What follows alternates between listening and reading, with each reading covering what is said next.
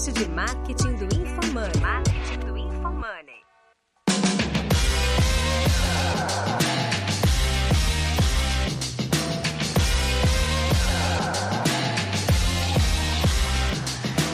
Sou arroba Guilherme Underline Lippert e minha expectativa para esse episódio é poder entender como a Motorola faz growth na prática e o que a gente pode aprender com essa grande marca. Pô, legal, prazer. Meu nome é arroba Fábio Porcina. Primeiro, agradecendo pelo convite. Acho que a expectativa aqui é a gente ter uma troca de experiências aí, de diferentes backgrounds e falar um pouquinho sobre growth, sobre mercado, sobre carreira, enfim. Tem bastante assunto na mesa. Eu sou o arroba Fernando Miranda 777, não estarei nesse podcast na maior parte do tempo, mas eu tenho a curiosidade de saber como a Motorola vende hoje mesmo, quais são as estratégias que vocês usam, os canais que você tem de distribuição. Que é arroba Denner Lippert, e a minha expectativa pro podcast é aprender um pouquinho mais sobre varejo digital, como a gente digitaliza o varejo. Que é arroba João Vitor, e a minha expectativa é entender como a empresa tradicional está aplicando o growth na prática. Boa, e queremos saber se o Fábio usa Motorola mesmo ou iPhone. Vamos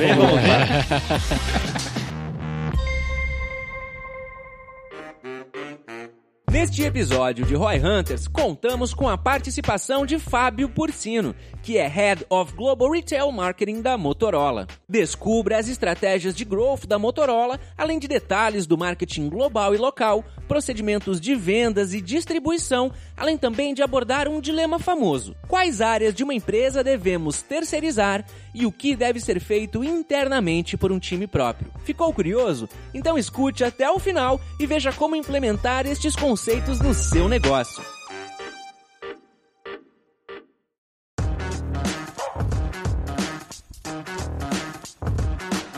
Na falta de um, eu uso dois Motorolas. Um tá aqui. É que nem na Ambev, que tu não pode tomar a bebida do concorrente. É, na verdade não existe essa regra formalmente, mas eu acho muito difícil você trabalhar numa empresa que você não acredita no produto, né? E mais do que isso, é muito difícil você vender um produto que você não usa, né? Ou que você não usaria. Então, a gente até tava conversando ali um pouquinho antes, eu testo o produto, né? Todos os produtos que a gente vai lançar, três, quatro meses antes, eu, eu começo a testar. O time todo testa, várias pessoas de diferentes áreas da empresa, né? Não só de marketing, product marketing, é, área de dev, vendas, enfim. E a gente tem um programa dentro da empresa só para coletar feedback durante esse desenvolvimento. É, você ia perguntar, né, se vocês têm a chance de mudar o produto, de dar um pitaco no produto. Sim, sim. Na verdade, hoje a gente tem um programa formal disso. Existe uma aplicação dentro de cada telefone teste, né, que a gente começa a testar com um número de pessoas dentro desse grupo espalhados aí de uma forma global. E esse app ele coleta tanto base de dados de uso de hardware e software, quanto dentro desse mesmo app você tem missões e comunidade, né? Então a gente vai trocando experiências, vai falando de melhorias de usabilidade, vai falando de bugs, né? Então a gente faz bug fixes através desse programa. É uma empresa de tech, querendo ou não, né? Desenvolvimento de hardware, que é algo bem complexo. E aí, o quanto que realmente esses feedbacks do cliente, mais no ponto de vista feedback qualitativo, né, e não quanti da leitura de dados, o quanto que vocês realmente implementam isso, usam isso para tomada de decisão lá? É real mesmo ou é, cara, a gente olha mais o quanti, o qual é só enfeite? Cara, eu acho que é real, né? Eu acho que isso tá no DNA da marca. A gente acabou de fazer há um ano atrás a atualização da identidade visual da marca globalmente falando e recuperando muitos desses pilares aí do DNA da marca, mas ela é real. Eu acho que numa empresa de quase 100 anos, obviamente tiveram momentos que talvez ela ficou mais product oriented do ponto de vista de engenharia, etc e tal, e a gente teve que achar esse caminho de volta, mas a gente tem uma área dedicada hoje que é liderada pela M, que é de pesquisa global, que fala só de voice of customers, de brand pulse, de uma série de outras informações qualitativas também, local, regional e global, que são pautas de todas as discussões, desde o desenvolvimento de produto até o naming que a gente vai colocar no produto. Então, acho que estamos bem focados em ser customer oriented. Uma coisa que eu tenho curiosidade. Na minha experiência como marqueteiro, eu só fiz campanha no Brasil, nos Estados Unidos uma vez, num projeto quando eu tava na MIT, então nem conta direito, mas cheguei a fazer e aprender um pouquinho. O Thales, que é nosso sócio lá no G4, ele,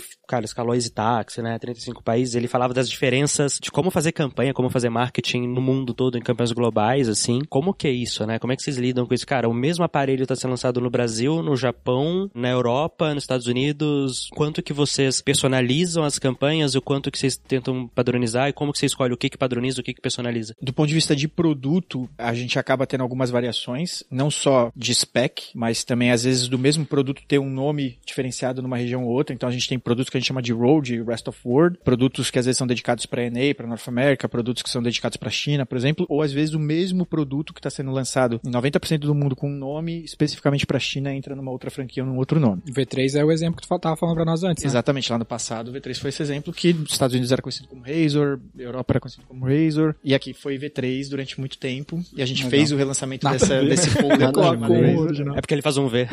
É, acho que até culturalmente, né? O V3 era fácil, era Ah, o outro nome é Ah, e tal. Razor. É, o cara chama É, de a gente tem Razor. problema da língua aqui, enfim. E do ponto de vista de campanha, hoje a área de marketing em geral global é liderada pela Renata Altenfelder, né, que tem o núcleo ali de branding. Eu sou responsável pelo núcleo de retail, né, a gente pode falar um pouquinho mais depois disso. Mas as campanhas elas começam, o guarda-chuva da campanha global, ela começa através dessa área. Ela passa por um alinhamento entre vários stakeholders, então desde a agência que vai ser brifada, do parceiro que vai ser brifado para entender um pouquinho do caminho de produto, do voice of customer, de todos esses pontos internos, até o alinhamento com os deals que a gente chama que são os regionais, que tem a expertise cultural de cada região. Então o cara da de EMEA, o cara de NA, de North America, o cara de Latinoamérica, o cara de APEN, enfim, o cara da China. Então a gente passa por várias sessões para discutir essas peculiaridades e encaixar tudo isso num briefing de uma campanha global. Essa campanha global vai entregar um guarda-chuva, vai entregar uma mensagem, vai entregar uma série de assets globais que vão para essas regiões, essas regiões localizam e depois elas saem desdobrando em assets, em coisas que são um pouquinho mais peculiares para a região dela. Em alguns casos a gente chega a ter uma galeria de imagens diferentes, por exemplo. Quando você fala de países com uma cultura mais oriental ou mais que tem algumas restrições em relação a quais partes do corpo pode aparecer na foto, etc e tal, a gente tem que fazer essas adaptações localmente.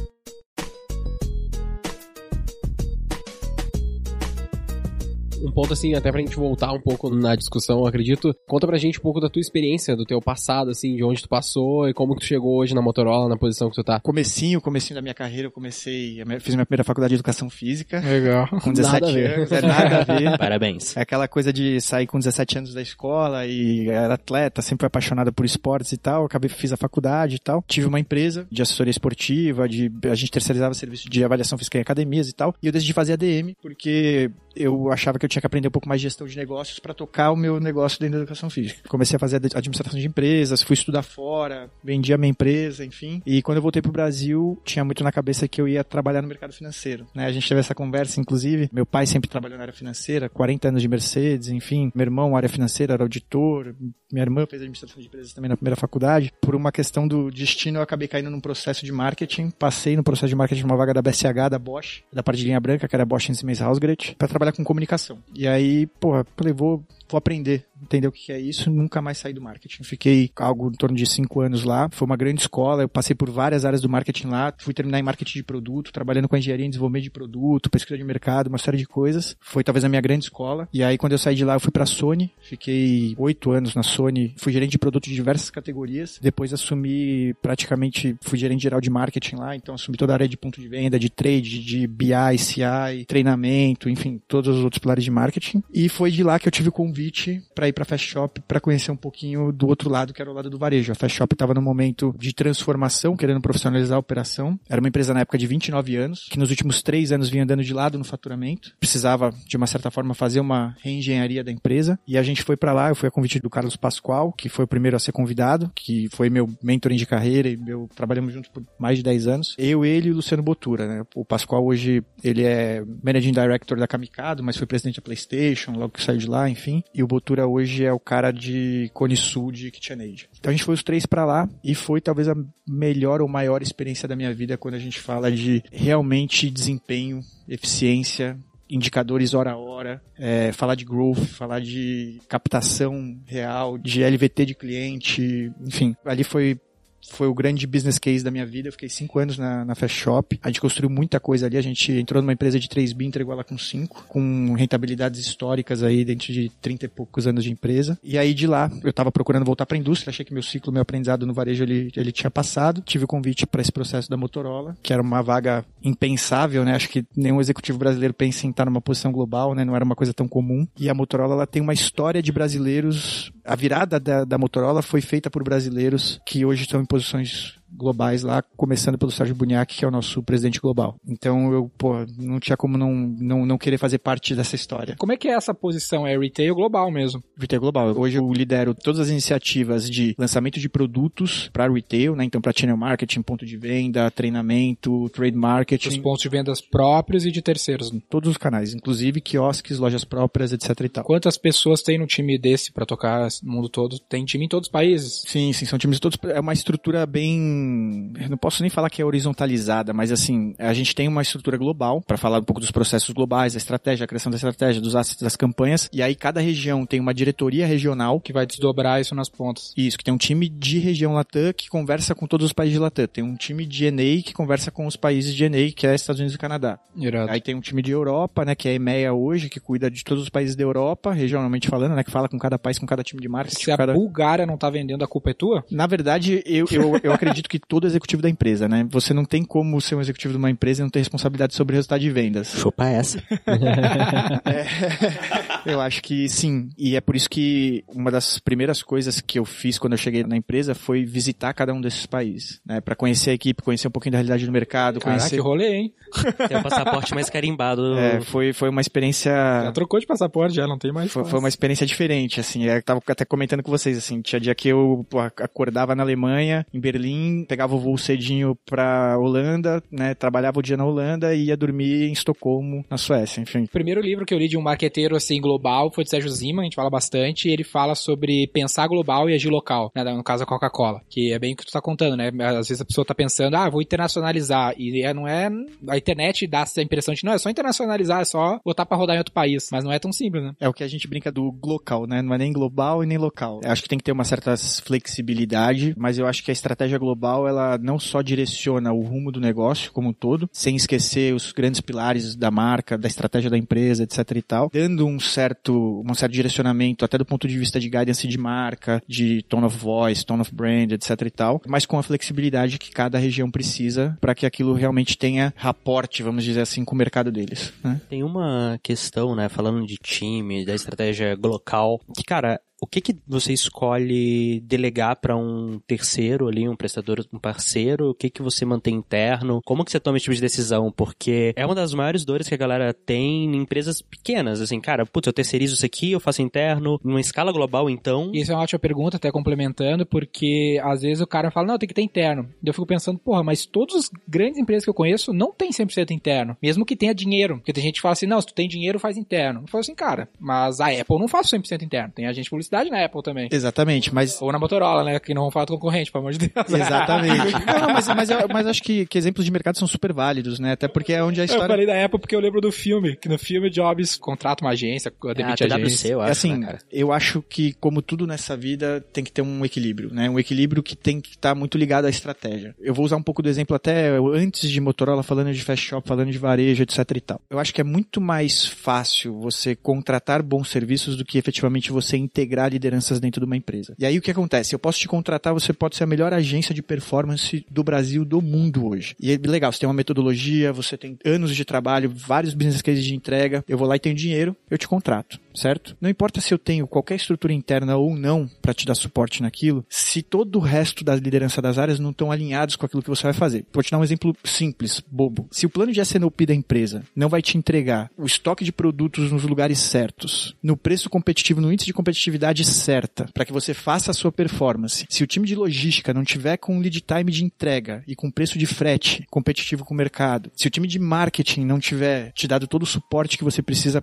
para as peças de criação, etc e tal, se aquilo não tiver 360 entre os canais, o omnichannel da empresa, desde os canais virtuais até a loja física, né? Então o cara chega na loja, não tá sabendo da campanha, não tá sabendo da promoção, não tem o produto, não tem, você pode ser o melhor no que você faz, não vai dar resultado. Eu acredito muito nesse equilíbrio. Então, a gente quando começou o trabalho na Fast Shop, a primeira coisa que a gente fez foi internalizar equipes. Então a gente fez criação off, criação on, time de mídia, redação, tudo interno, para que a gente pudesse ter a agilidade que a gente precisava para fazer campanhas semanais, né? Então as campanhas começavam na quinta-feira, terminavam na quarta-feira à noite, pra gente fazer mais de 350 lançamentos de produto por ano, de mais de 30 fornecedores diferentes. Só que ao mesmo tempo, isso não significa que a gente não tinha agência. A gente tinha agência de performance, a gente tinha agência de PR, a gente tinha agência de marca, porque esses caras estavam fazendo uma parte do trabalho que era muito importante, que era o know-how deles, né? Então eles estavam ali na ponta fazendo performance, fazendo etc e tal, mas a gente precisava do nosso time em contato com eles, fazendo a ponte entre as outras áreas da empresa. Teu time não conseguiria fazer somente ou é uma redundância ter os dois? Não é que é uma redundância, eu acho que assim, é difícil você dividir a atenção. Então, quando você está falando de um time de mídia interno que tem conhecimento para conversar com o seu time de mídia, que tá ali no war room, na performance, no dia a dia, no setup, etc e tal, ele consegue fazer uma ponte muito importante entre toda a equipe de negócios, toda a equipe de canais, toda a equipe de supply. Ele consegue participar das reuniões de SNOP e consegue trazer insights daquele, de, de todo aquele dashboard que foi gerado, do que tá funcionando bem, do que não tá. Consegue entender até por que, que o ROI deteriorou ou não, aonde a gente tá ganhando ou não. Então, eu acho que tem um papel importante para dentro da empresa, né, para trazer esse conhecimento para dentro da empresa,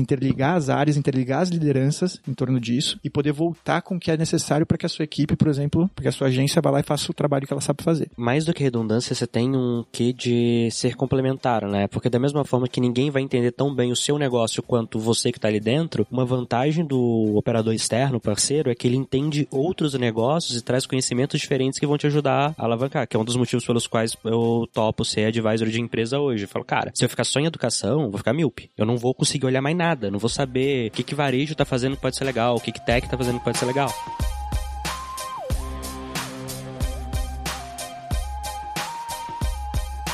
Mas uma visão que tu trouxe aqui, Fábio, que eu acho que é legal, até pra, pra galera aprender, assim. Muitas empresas nos contratam lá, os caras delargam demais. Eles, não, contratei esses caras, vamos ver como é que é essa performance. Cara, não vou fazer nada sozinho, cara. Então rolou um caso, assim, cara, putz, uh, eu não sei se eu pensar, não vou poder falar de quem é mas era uma empresa que era nosso cliente e ela tem uma outra empresa no mesmo grupo que também se tornou cliente. E aí, essa nova empresa veio falar assim, pô, eu não tô muito confortável, tô preferindo o trabalho que tá, da equipe que tá trabalhando na outra empresa do grupo, na primeira empresa contratada. E eu falei, cara, sabe o que que mudou? Não é a equipe, é a equipe da tua empresa do grupo lá, que é completamente diferente e muito mais qualificada para liderar. E a gente começou a implementar no nosso processo, todo cliente que entra, pequeno assim, que não tem muita estrutura, a gente dá um treinamento de como gerir times de growth. Porque não adianta, se não souber gerir, não vai rolar. Cara, até porque, de novo, né? Se esse modelo funcionasse, só contratou e tem o dinheiro, né? Seria muito difícil você quebrar lideranças de grandes empresas. O cara tem a ilusão de que ele vai contratar o cara que atende a Motorola e eu vou criar a Motorola. Não é assim. A Motorola é Motorola por N aspectos. Se fosse fácil assim, né? Acho que a grande maioria da, dos profissionais da nossa área estaria desempregada.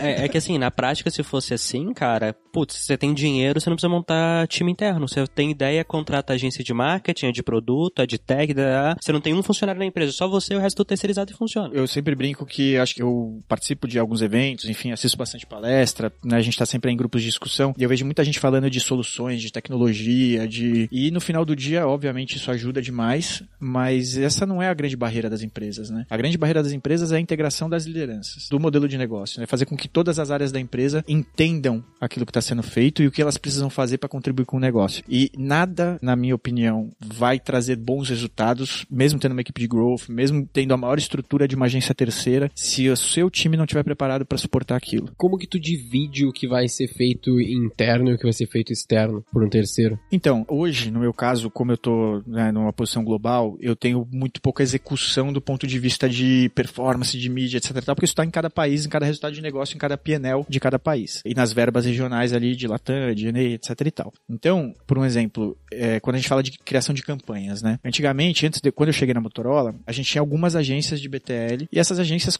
cobravam absurdos, por exemplo, para fazer desdobramento de peças de uma campanha que a gente já recebia de ATL. Então, fazer uma adaptação de KV de uma campanha, fazer um Obler, fazer um. Cara, eu acho que isso é passado. Isso não tem mais valor agregado. Né? Isso é um, é um tipo de trabalho, é trabalho hora homem. Tipo, pegar a peça e fazer variações. E fazer variações. Isso eu tenho equipe interna. Agora, quando eu vou falar e rediscutir experiência e jornada no ponto de venda, desenvolvimento de experiência e jornada, o facelift, ou a redefinição da jornada do nosso business direto dos quiosques, ou da loja, como foi a abertura das novas lojas que a gente fez agora no Brasil, aí sim eu trago um parceiro de fora, eu não terceirizo. Dá para pensar, entender que seria tipo, putz, quando o parceiro agrega uma inteligência que eu não tenho internamente faz sentido, na hora que ele agrega só braço. Porque esse era o produto da indústria de publicidade, era um capital intelectual raro no mercado, né? Só que agora desdobrar a peça que já foi criada por alguém não, não tem muito valor agregado, é um braço mesmo, né? Exatamente. Acho que e esse é o ponto. Eles colocavam o mesmo valor de agregado do ponto de vista de custo, do desdobramento do cara que estava realmente criando uma campanha e trazendo um 360 de engajamento consumidor, de jornada de compra, etc e tal. Mas não faz sentido daí, né? Não, Não faz, Não, nenhum. é a mesma coisa, né? E é, entra naquele aspecto do criativo que a gente falou em algum dos últimos episódios, né? Que tu trouxe do pessoal da Tipula, que eles falavam que o criativo tá sendo muito pressionado e tal. É que a gente tava comentando, isso é legal até ver teu ponto de vista falando com o Medina lá, e ele tava comentando o Medina Pai, né, que foi o cara que criou o Rock in Rio, ele sente que o criativo na- no mercado de comunicação como um todo, ele tá sendo muito asfixiado pela performance. Tipo, o cara tem que dar performance a toque de caixa. Esse tipo de cara não trabalha assim. Precisa deixar o cara pensar, respirar, sabe? Senão ele não consegue criar algo muito louco, que nem foi o Rock in Rio, por exemplo. Como é que é a tua visão sobre isso? Tem esse espaço pro cara criar ou é performance a toque de caixa? E isso é interno ou vai ser externo? Também é uma boa pergunta. Eu, de novo, né? Eu acho que são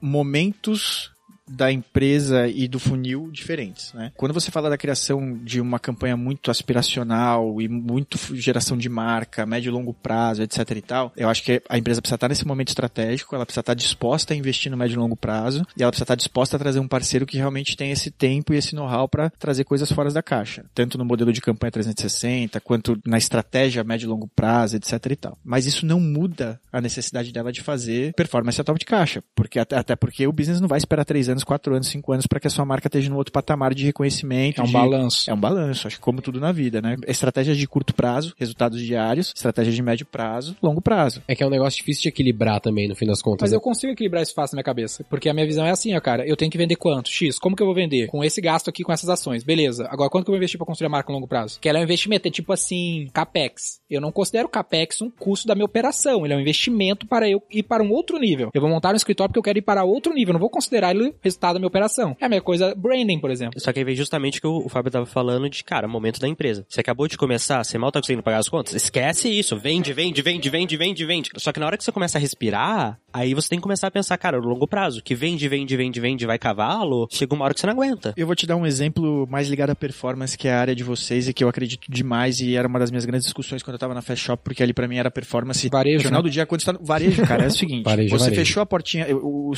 seu Milton Kakumoto, né, fundador da Fast, falava muito isso. Você fechou a portinha da loja, seja ela virtual ou não, tá, fechou a portinha, acabou o expediente de venda ali, virou o dia. Aqueles consumidores que compraram um produto naquele dia e não compraram na sua loja, você perdeu durante um ciclo de vida de produto. Então, se esse cara comprou uma geladeira e ele vai comprar a geladeira de novo daqui a sete anos, sete anos você não vai ter mais aquela venda daquela geladeira. Então você tem metas diárias, metas hora a hora, e aquilo é o seu curto prazo. Né? A venda que você não finalizou naquele dia, você vai demorar um, um certo tempo até a aquisição de trazer esse cara de volta para base. E aí a gente, durante muito tempo, discutiu como não só convencer o board, a diretoria, de fazer o balanço da estratégia do curto prazo, da necessidade do varejo de venda, de resultado, né, de faturamento, até porque o varejo ele também ele ganha espaço com a indústria de acordo com a importância que ele tem né, no share de venda. Então ele precisa desse resultado diário, desse volume de vendas, etc e tal. Com a construção da marca e qual era a correlação dessas duas coisas, né? E para mim é- ela é muito claro quando você olha, por exemplo, em alguns indicadores de performance, quando você fala de share de impressão, por exemplo, versus share de clique, né? E você faz um comparativo com diversas outras grandes marcas e pequenas marcas aí no universo Google da vida, por um exemplo. E aí eu falava isso muito de Fast Shop quando a gente olhava lá o brand awareness por região. Por exemplo, eu podia imprimir, botar muito dinheiro e imprimir Fast Shop, um anúncio da Fast Shop de um produto X em vários estados do Brasil. Mas o meu awareness no norte é quase zero. Eu não tenho loja física, eu não tenho uma boa estrutura de negócio lá. Então, a pessoa que está enxergando o meu anúncio ali junto com vários outros da Fast Shop, a Fast Shop, ela entra naquele conjunto de várias lojas pequenininhas que ninguém confia, que ninguém conhece, e por causa de 100 reais, num produto de 4 mil reais, de 5 mil reais, será que ele vai comprar? Será que ele vai correr esse risco? Não vai. Então, o meu share de clique cai demais. Eu imprimo demais e eu tenho muito pouco clique, muito pouca interação, porque eu não tenho esse awareness. Quando eu vou para São Paulo, Aí muda. tem lojas há 30 anos espalhadas pela cidade, são 3 milhões de pessoas em loja. Tu é a loja que ele confia daí, né? O cara olha, ele fala, ele- na verdade ele divide o click share dele entre as lojas que ele confia. Então ele vai falar pra Fast para mais dois, três grandes de São Paulo. Então até o meu desempenho de performance muda. Essa é a importância das lojas físicas, né? Como as lojas físicas continuam importantes mesmo no ambiente digital. Essa é importante da- do omnichannel como um todo, mas é o importante da construção de médio e longo prazo. Porque se eu quero ter um melhor desempenho e montar um modelo de negócio tão sustentável quanto no norte e no nordeste, eu preciso começar também a fazer marca. Porque se o cara não sabe o que, que é, não adianta eu colocar rios de dinheiro na performance. A Amazon é um bom exemplo. A Amazon não tem loja física no Brasil. Quando aparece o resultado lá na busca a Amazon, geralmente eu clico neles primeiro. Neles no Mercado Livre, porque eu tô confio. Mas porque você tem um awareness gigantesco. Agora, a nossa realidade, falando dos grandes centros, não é a realidade de todo o Brasil. A Amazon tem um awareness muito forte no topo da pirâmide porque ela traz um awareness do exterior. Pensa quem tu é na cadeia, né, Tucu? Tu é um cara que conhece bem a Amazon. A minha mãe não sabe quem é a Amazon, velho. Literalmente, ela vai Ela comprar... vai comprar na Casas Bahia, não na Amazon, você apareceu o anúncio É dos dois. Magalu né? e Lebes, que é uma loja do sul, tá ligado? E talvez a pessoa no norte, por um exemplo, quando olha aquilo, é a mesma sensação de quando ele olha Fast Shop. Ele fala, quem é esse cara? Não- Entendeu? É, pra mim, a gente é gaúcho, Fast Shop não é tão conhecida lá. Eu conheço porque eu vou nos shoppings que tem fast shop, daí eu olho e eu, ah tá, essa loja parece legal. Esse é o lance louco que tu deve perceber, ah, porque tu circula muito, Fábio, que tem redes gigantes, de bilhão, que só tem num lugar. Lá no sul tem umas duas, três, quatro redes que faz bilhão no varejo, que só tem lá. o, o Brasil é o maior exemplo disso, né? Mercados mais desenvolvidos, isso meio que acabou, né? Você pega os Estados Unidos, virou um monopólio ali de Best Buy, por exemplo, no varejo. Mas há 20 anos atrás, eles também eram assim. Cada estado, cada tinha suas regionais. Aqui no Brasil, se você olhar para o varejo de 20 anos atrás, ele veio numa transformação. Ele começou só com empresas familiares. Algumas dessas empresas familiares viraram multinacionais ou empresas nacionais, né? Como Magalu, como Via varejo. via varejo, etc e tal. E você continua ainda com alguns regionais que ficaram muito fortes. Um exemplo daqui, por exemplo, do interior de São Paulo, a loja 100. Loja 100 tem 250 lojas pelo interior de São Caralho, Paulo. nunca ouvi falar, velho. Todas próprias, CD próprio, logística própria. É uma azul e amarela, né? É, ela é azulzinha, com, então, assim, é, é a família que toca esse negócio até hoje. É, lá a gente tem a Lebes, lá a gente tem a Lebes no Rio Grande do Sul, que a galera daqui 170 não conhece, lojas. você sente muito Motorola lá. Ah, o Zema em Minas, cara. É isso aí.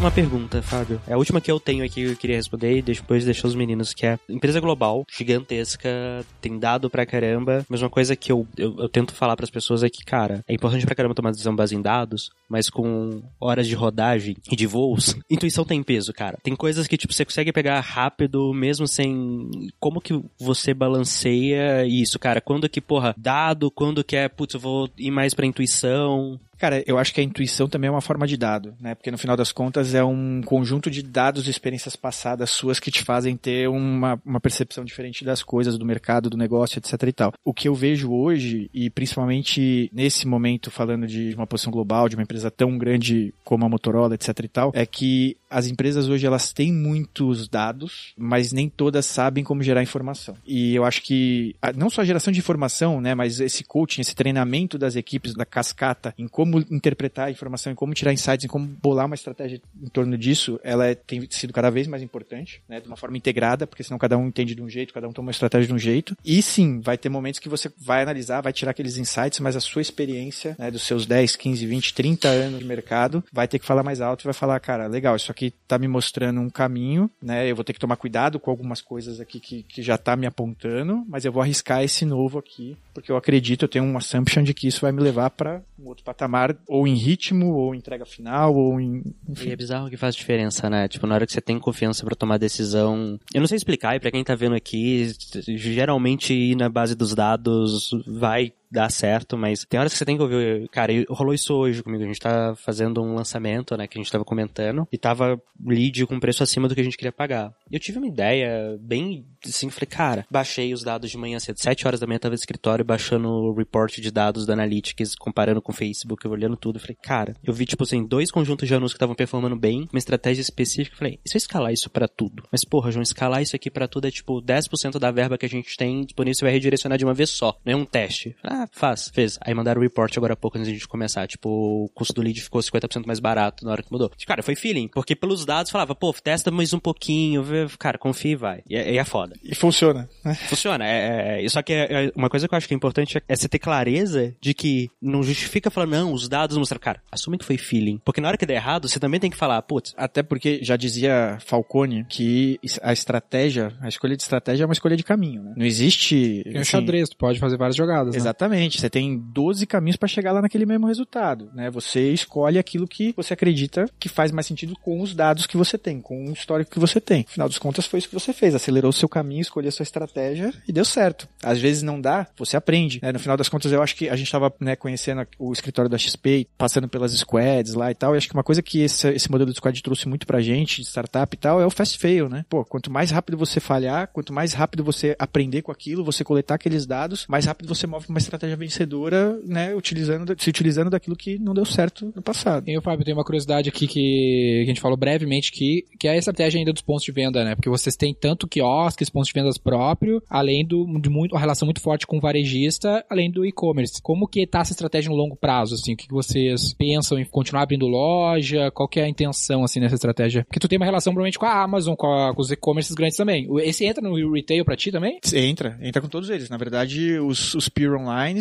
tanto quanto os... Não tem uma outra linha que é o e-commerce, então é tudo Não. retail. É, na verdade, o que, o que acontece hoje é, quando vai pro país, pra operação do país, às vezes eles têm atendimentos diferentes ali do que account, da pessoa de canal, de channel marketing e tal, pro dia a dia, né? Mas do nosso ponto de vista de estratégia, criação de assets, etc e tal, e soluções, plataformas, é, junto. Quando a gente fala de estratégia, acho que a estratégia de canal direto, de brand shops e quiosques e tal, ela é uma realidade não só para o nosso mercado, para qualquer, para diversos mercados, né? Eu acho que é muito mais uma conexão da marca direto com o consumidor, de um entendimento maior de jornada de compra, de experiência de compra, é de você poder, num lugar só, oferecer 100% do seu mix de produtos e soluções, né? Fazer um, um end-to-end bacana com o consumidor, mas ele tem que ter esse cuidado de, de não gerar um conflito de canal. E isso se dá em duas, talvez dois grandes cuidados. O primeiro cuidado é o cuidado de preço, de, de precificação. Você nunca pode ser super mega mais competitivo no seu canal próprio do que é, no canal de distribuição, de varejo, etc e tal. Você não vai brigar, você não vai concorrer com o seu próprio parceiro de venda. E o segundo ponto que é esse canal hoje ele é operado por um parceiro, né? Então a, o que acontece hoje é ele acaba virando um sócio da gente. A gente tem um controle maior sobre a operação, a gente tem uma certeza maior da entrega da, da experiência da marca, da comunicação, da jornada, mas a loja está sendo operada por ele. Isso tu fala de quiosque? Loja física também. Então, tá, a- mas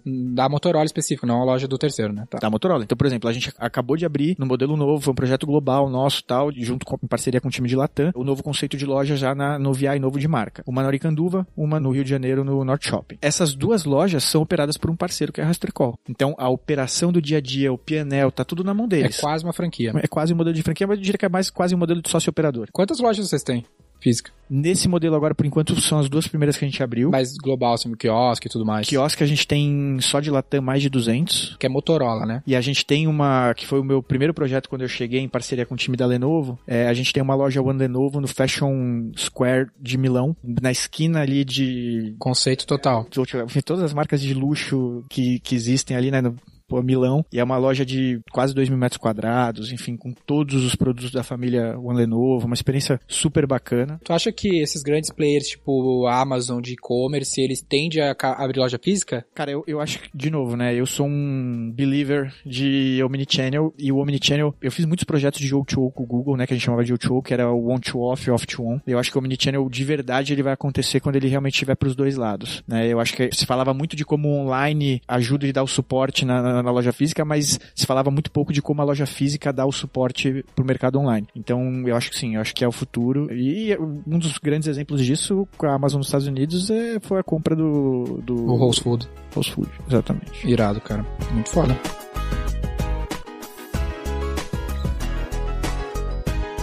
A galera que nos escuta, quando a gente fala de growth, é muito e-commerce ou aplicativo ou até educação, né? Que tem um universo todo grande de infoproduto agora. Mas tu vem do que eu gosto muito, que é essa velha indústria. A indústria e o varejo, que são boa parte da economia. Às vezes o cara fala, não, aplicativo, não sei o que, faz milhões. Aí a infoproduto faz não sei quantos milhões. Mas, cara, acho que 40% do PIB é varejo. E sei lá quantos por cento da indústria. Sobrou uma bicharia pra essa galera aqui que às vezes parece que o growth é isso, né? Mas a gente precisa aplicar nesses, nesses negócios tradicionais e tu teve dos dois lados. Eu tive uma experiência pequena, assim, além dos clientes, como executivo. E é legal porque tu consegue ver uma visão do mix de marketing como um todo, né? O quão é importante. Tu acabou de falar isso assim, só que isso não é nada óbvio pra galera. Às vezes o cara acha que marketing é propaganda, entendeu? É fazer o anúncio ou fazer comprar mídia. Em 1950 era, né? Mas Talvez nem era também, porque o produto é a peça-chave da jogada. A Coca-Cola só é Coca-Cola por causa da que a bebida é boa, entendeu? Cara, assim, uma coisa, eu tomo Coca Zero. Aí eu comprei umas latinhas super bonitas que chegaram agora. Eles mudaram o design e tava um, um rótulo de novo sabor. Cara, tava escrito novo sabor. Eu fiquei com medo de tomar. É, o que? Daniel Coque, pô. Não, um comentário, eu provei essa nova Coca, e aí eu fui pesquisar, né, a campanha de marketing pra ver. E aí eles fizeram uma campanha que chama É a melhor Coca de todos os tempos, e aí eles estão pedindo pras pessoas votarem, porque realmente eu achei, mudou o sabor. Ela parece mais com a Coca-Cola comum agora, agora, ela é mais doce, tiraram o aftertaste e aí ela ficou É o novo sabor de Coca Zero? de Coca no- Zero. Ah. E aí eles estão fazendo essa campanha que é o melhor sabor de todos os tempos e a galera fica lá votando sim, não, sim, não. Tem muita gente que não gosta, né, da Coca Zero. A ideia é exatamente tentar tirar esse aftertaste. Então, e isso foi, aí eu fui pesquisar mais a fundo, era a Coca-Cola tentando entender, era, foi pesquisa que ela fez com o consumidor, descobrindo por que que as pessoas não consumiam mais Coca Zero. E aí o pessoal falou muito do aftertaste da Coca-Cola, né? E aí eles tiraram o aftertaste. Então você toma a nova Coca, ela não tem aftertaste, Coca-Cola paga nós.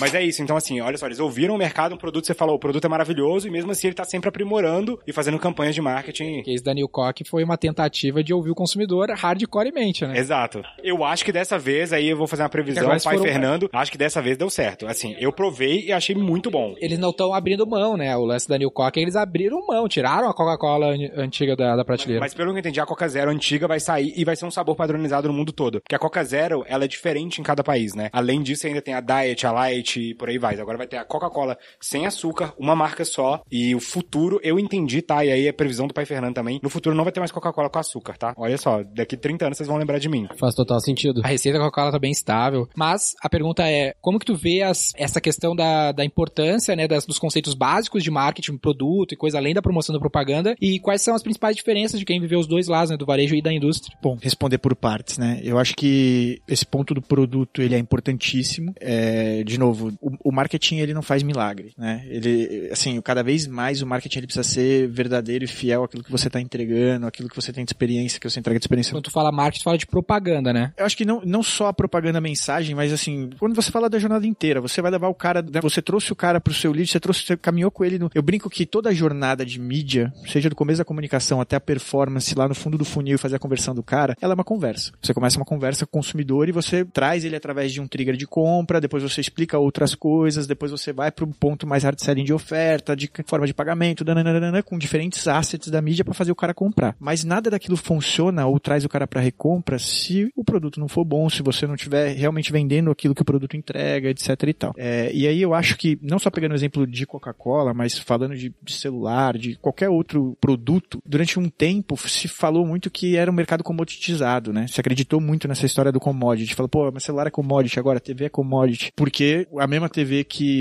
uma Samsung produz, a LG produz, quer dizer, os, os caras que fornecem partes praticamente são os mesmos. E aí no final do dia eu digo que não, a commodity é se você vendesse só o hardware. Mas você não está vendendo hardware, você está vendendo uma experiência de marca, uma experiência de pré-venda, uma experiência de pós-venda que é importantíssima. Você está vendendo uma experiência de produto, ou seja, conteúdo e software integrado, embarcado nele. E se você encarar isso como uma commodity, você provavelmente vai ter um problema de resultado. Se não for no top line, vai ser no bottom line. Agora, se você entender como gerar valor nessa cadeia inteira, e o valor não é só falando de growth e performance, o valor começa na construção da marca, na mensagem, no conteúdo, até que aquilo chegue com o que pool de clientes ali para sua performance que já entenderam aquela, aquele posicionamento. Não sei se eu respondi essa Respondeu, respondeu. Até um exemplo, antes de tu falar da outra, quando a gente montou um escritório, o nosso escritório físico, do que a gente investiu uma grana na arquitetura do escritório. E eu senti que ajudou a gente vender mais. Que agora o, o background que aparece no meu stories, nos meus vídeos, traz um tom de profissionalismo, o cara confia mais, e além de eu conseguir, com isso, contratar pessoas melhores, que vão entregar um serviço melhor, então como uma coisa que é, não a tá nada... embalagem do seu produto. É, porra. E talvez tentando responder a segunda parte da sua pergunta, né, falando dessa experiência indústria e varejo, eu hoje falo para os meus amigos, falo para as pessoas próximas de mim, para os profissionais que eu construí amizade e contato durante todo esse tempo. Eu sempre falei isso, assim, às vezes eu entendi que o meu negócio é a indústria, mas eu jamais teria o entendimento que eu tenho hoje de jornada de mercado de clientes se eu não tivesse passado pelo varejo. Eu sempre falo para meus amigos, se você não teve essa experiência ainda, vá. Porque junta dois mundos, né? A indústria ela é muito qualitativa, ela tá falando muito de qualidade de produto, de posicionamento de marca, de só que esse cara que não tem a realidade do varejo, ele fica muito desconexo. Ele não entende que no dia a dia parada é outra. tá, né? na, na hora da guerra ali do dia a dia tal, é outra coisa. E você ter essa visão 360 te ajuda a unificar um pouco dessas duas necessidades, dessas duas diferentes necessidades. Um ponto de vista da indústria de fazer a coisa com qualidade, do ponto de vista de criação de marca, de produto, de posicionamento, é, mas entendendo que aquilo precisa estar diretamente ligado a uma estratégia e uma entrega real para os caras que vão estar lá no dia a dia vendendo e fazendo performance. Então, cara, acho que a melhor forma de se ter essa visão é, é passando de ponta a ponta, né? Varejo é uma baita escola, né, cara? Pra mim foi a, a maior da minha vida, cara. Os cinco anos de varejo valeram como talvez 30 de profissão. Boa. Muito bom.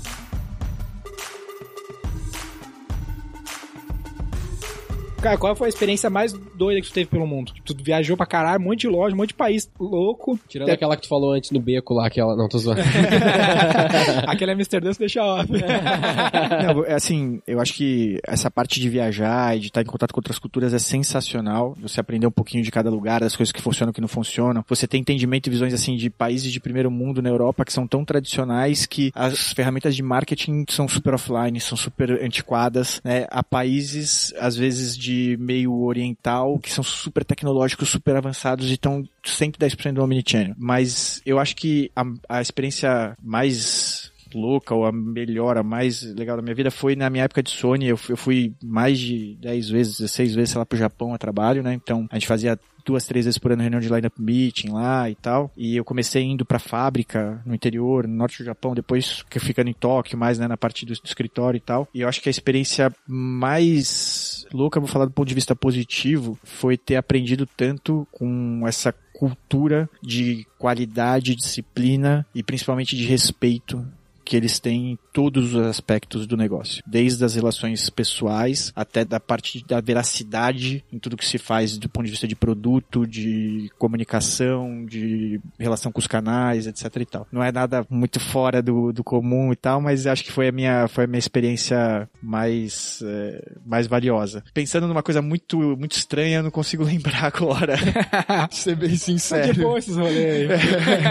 Pelo menos nenhuma que a gente pode falar no podcast, né? É, é, verdade, verdade. E pra finalizar, assim, um, um paralelo que eu queria fazer é da tua- dessa tua experiência com grandes marcas, grandes empresas. Quais seriam os aprendizados que tu tira que também são coisas que tu acredita que todo pequeno empresário tem que fazer? Tipo, são aprendizados, assim, essenciais pra qualquer. Vale muito pro cara pequeno que não tem acesso, que talvez seja comum pra ti. Cara, assim, eu acho que a primeira coisa de todo mundo é pensar grande. Hoje em dia, a- o mercado, a internet, o multicanalidade deixou tudo tão competitivo em alguns aspectos que todo mundo pode pensar grande, né? Acho que esse é o primeiro ponto. Eu acho que, cara, é difícil, não tem fórmula de bolo, né? Assim, é muito difícil você dar um conselho desse ou falar uma fórmula e tal. Mas é, eu, eu acredito que a base do conceito de integração do negócio dele, de montagem de estratégia, curto, médio e longo prazo, de olhar para a performance do dia a dia, olhar para as entregas, olhar para os touchpoints dele, mas ao mesmo tempo nunca esquecer de fazer o médio e longo prazo, entender como essas coisas se, se relacionam, é muito importante. E o maior benefício que esses caras têm que estão começando, que são pequenininhos, é já começarem integrados. Hoje você está tendo que fazer transformação de diversas empresas gigantes que eram totalmente apartadas. O canal online era apartado do físico, que era apartado do supply, que era apartado do... E você pegar um gigante desse e começar a integrar tudo é muito difícil. O cara que nasce pequenininho e já nasce integrado, já nasce omnichannel, já nasce com as lideranças integradas, já nasce com esse pensamento multicanal, de plataforma, de tecnologia, né? Com certeza vai ter uma velocidade de, crescimento aí muito superior. E uma coisa aqui pra terminar também, que muitos caras que nos ouvem que são menores e de vários cantos do país, às vezes não têm acesso a grandes empresas como tu teve ao longo da tua jornada. E eu vejo que dá merda todo dia na operação de todo mundo. Só que o cara olha às vezes pra Motorola, pra XP, o que for, e fala, caralho, eles devem ser muito organizados, não no sentido organizado, mas deve dar tudo certo dentro do negócio. E a verdade não é bem essa, né? Não, muito pelo contrário, muito pelo contrário. Cara, de novo, é o, é o lance do fast fail. Você vai falhando, vai A aprendendo. questão não é se tu e vai errar ou não, é o quão rápido tu vai superar esse erro, né? É isso aí. E pra esses caras pequenos, a gente tem uma dica que é válida, né? Hoje em dia existem modelos de negócios incríveis, como o da V4. Olha aí! Podem ajudar o cara. Caralho, merchan de graça. Isso, isso não existia 10 anos atrás, cara. Isso não existia. Você começava um negócio e você fazia do zero. Então, assim, eu, eu até comentei com vocês, né? Eu, eu tenho uma marca de acessórios que chama Sal Água e Alma, que é a minha paixão, meu hobby. Há três anos, a gente fez a linha do Rock in Rio. Essa mesma linha foi pra Lisboa, pro evento dos caras, enfim. De acessórios. É, uma porrada de artistas usando, sai um monte de programa da Globo, etc e tal. E é uma marca de três anos, enfim, que foi o meu, é o meu grande laboratório, né? Então eu desenvolvi, eu programei o site, eu comecei fazendo todos os testes de mídia, todas as campanhas, setup de campanha, uma porrada de coisa, tudo que eu tinha de crença, eu fui Testando ali. testando e aprendendo ali. Se eu não tivesse esse know-how, há cinco anos atrás, não existia um modelo de negócio que nem a V4 pra me ajudar. Porque eu não ia ter 100 mil reais por mês, 50 mil reais por mês pra fazer performance, pra fazer marca, pra fazer, entendeu? Então acho que hoje, até pra isso, essas pequenas empresas têm um, já estão saindo lá na frente. Girado, muito bom.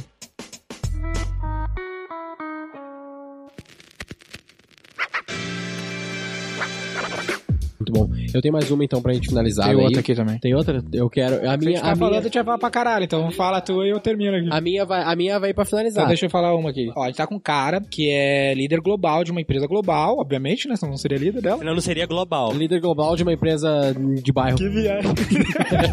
Assim, né? O, o seu cargo no LinkedIn aceita qualquer coisa, cara.